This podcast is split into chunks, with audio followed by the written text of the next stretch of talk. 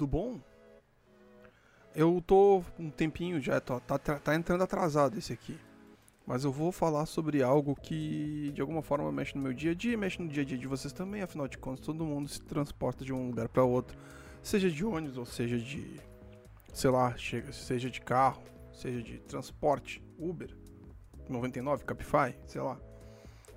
Provavelmente agora se existe uma possibilidade de vender isso aqui, acabei de perder a possibilidade. Mas por muitas vezes a gente está sempre se deslocando, principalmente se você trabalha, precisa sair de casa. Não sei que você tem home office e, meu Deus, aí sim, né? Aí vale pra caramba. Mas trabalhar com home office em casa é um negócio. Tem como fazer home office que não seja em casa? Mas enfim. Mas trabalhar em, ca... trabalhar em casa é sempre aquela situação de. E aí? Sempre aquela situação de. Tá fazendo direito? Será que não vai ter teu chefe reclamando depois que o trabalho ficou pela metade? Mas, né, então muitas vezes é melhor tu. Muitas vezes, não, não sei, depende da empresa. Mas às vezes é melhor pegar o caminho da roça e ir trabalhar. O problema de ir trabalhar são encontrar as pessoas no meio do caminho. Seja de ônibus, seja de carro, seja de moto, seja de esses serviços agora de aplicativos de transporte. Você vai ter que caminhar ou então vai ter que se transportar através das ruas, através das vias da, da, da sua cidade. E é esse o problema. Quando eu digo que é esse o problema, é o problema de você ter que enfrentar o trânsito. O problema de enfrentar o trânsito até nem é tão grande assim no dia a dia, porque a princípio as pessoas têm que tirar carteira para poder dirigir, né? E algumas delas, mesmo tirando carteira, parece que não sabem dirigir. E é aí que me incomoda. E quando eu falo que é aí que me incomoda, é o, é o, o pigarro aqui é gratuito, gratuito. É mais ou menos aqui o pra, prata da casa. É o que tem e tá aí. Mas voltando, quando eu digo que tem que tem que enfrentar o trânsito, você muitas vezes tem que, sei lá, tipo, atravessar a cidade. Porto Alegre atravessar a cidade não é grande coisa. Consegue fazer por, de um ponto ao outro, se der sorte, em 40 minutos. Pegar trânsito é uma hora e meia.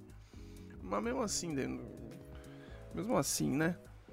Se souber os caminhos também tem como dar um jeito.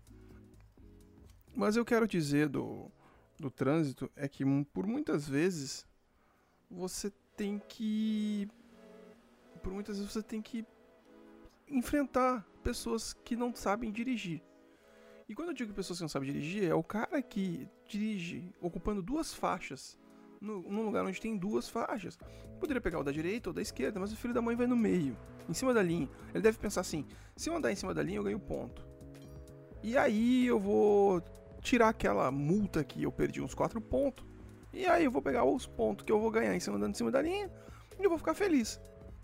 Mas, ah, mas você que tá aí me ouvindo agora deve estar pensando, mas o Rafael deve estar errado. É, o Rafael, claro que, que andar em cima da linha dá ponto. Lê do engano. Você está enganado. Segundo, segundo as leis do Detran, é, o interessante é que a linha seja para dividir a faixa da esquerda e a faixa da direita para você fazer o trânsito circular. Porque circulando, as pessoas chegam de um ponto ao outro. Claro que se fosse uma linha, linha reta, sabe? Tipo, linha reta na cidade, não ia dar porque você provavelmente ia bater na parede de algum prédio em algum momento. Mas já que tem que usar a, agora a matemática inclusive através do GPS, né? Você faz uma, um cálculo matemático, o GPS te leva do caminho mais rápido para o outro e por muitas vezes até te avisa da velocidade. Eu queria muitas vezes que as pessoas também se atentassem na condição de que se você anda o tempo inteiro a 80 km numa, numa via onde o máximo é 60, mas chega na hora do radar você baixa para 40, você é um grandíssimo sacana. E quando eu digo sacana, para não dizer palavra pior, porque a minha vontade, na realidade, era de pegar o seu carro e fazer com que você nunca mais tivesse carro. Porque nada pior do que você estar andando numa via, digamos, 60 km por hora, e aí tem a, o radar a 60, vem um cretino, um salafrário, um mentecapto, e ele passa por você 80 km. Mas, e toma sua frente, né? Ele não, não feliz em apenas te já passar por ti a, a 80 km, Não feliz, ele toma a tua frente, fica ali exatamente na, na sua pista, na sua frente e diminui de 80 para 40 na hora do radar. E você quase bate na traseira desse desse salafrário, desse desse safado. E automaticamente por essa redução, você quase bate. E se você bate e ele está com velocidade baixa, provavelmente você vai ter que pagar o conserto do carro dele e o seu conserto. E ele é capaz ainda de querer um, um sei lá, um processo, nem sei se pode existir isso, mas vai querer, vai que quer tacar um processinho, um processinho que atentou vida, contra a vida dele e você tem que pagar, sei lá, fisioterapia, pagar remédio, vai saber. Pois bem, mas aí o que me, me, me incomoda nessa história toda é saber que tem pessoas que também são as motoristas de domingo. Motoristas de domingo são pessoas que não têm noção do que elas são extremamente perigosas, perigosas mesmo. Eu não estou dizendo que você, que toda pessoa que dirige domingo apenas seja um motorista de domingo, mas o motorista de domingo é aquele cara que nunca dirige, nunca, nunca. Ele não vai nem no supermercado comprar coisa, não vai buscar os filhos no colégio, ele não, não nada. O carro tá lá parado a semana inteira, mas domingo parece que a chave em cima da mesa brilha, vem uma luz de sol assim pela janela ali, sabe? Um raio solar em cima da mesa, o cara olha e pensa: por que não? Por que, que eu não vou deixar alguns outros motoristas irritados, né? Não é verdade? Ou então, motorista de ônibus, sei lá. E aí o cara, sei lá, tá andando num lugar onde são três faixas: a da direita, do meio e da esquerda. A da esquerda você converte para esquerda, obviamente. Se a da direita, obviamente você converte para direita. E a do meio é para manter o fluxo e você seguir viagem sem com que tenha influência de outros carros, enfim, mas dá para ir reto também pela da direita e da esquerda, mas tudo bem. É mais para ter um controle, digamos assim. E aí o cara acaba de sair de casa, pega a faixa da direita, porque ele veio pela rua ali, pega a faixa da direita, e, e ele e a próxima rua era a rua que ele deveria entrar. Ele tem três quadras, três quadras que ele vem na faixa da direita. E a próxima rua é a rua, a rua que ele precisa entrar. Só que a rua que ele precisa entrar é lá na esquerda. E o filho da mãe atravessa as três faixas sem tacar pisca nem nada, da direita para a esquerda, como vocês que se deem um jeito. Eu preciso entrar agora aqui nessa rua. E o filho da mãe vai, cara. E todo mundo tem que dar aquela, aquela brecada, que todo mundo toma um susto se a pessoa tá do seu lado distraída, olhando para a janela, sei lá, mexendo no celular e fala: "Ah, fulano!" Como se você tivesse a culpa de tudo. Como assim? Por que, que eu vou ter a culpa de tudo se o cara que fez a porcaria de sair cortando? E, e eu me ferrei. E, nem vou também entrar na discussão sobre estacionamento, que estacionamento é um negócio que me deixa muito irritado. Sempre tem o cara que, digo, tem, tem ali assim, tipo, a, a placa de, que diz que é, que é que é possível estacionar, tem um Ezinho, né, que não tem nenhum risco em cima, se tiver um risco não pode estacionar, não pode estacionar, mas pode parar. Se tem os dois X, se tem os dois X, tem o X, o dois risquinhos, não pode nem parar, nem estacionar e dar multinha, né? Então, mas tem tem ali o a, a, plaquinha dizendo que pode que, que pode estacionar. Só que tem o rebaixamento da calçada mais adiante. já já estou compondo aqui, tá? Então tem, tem espaço para três carros. O cara vai lá e taca de um jeito onde é um metro para frente já está na calçada rebaixada, então não dá.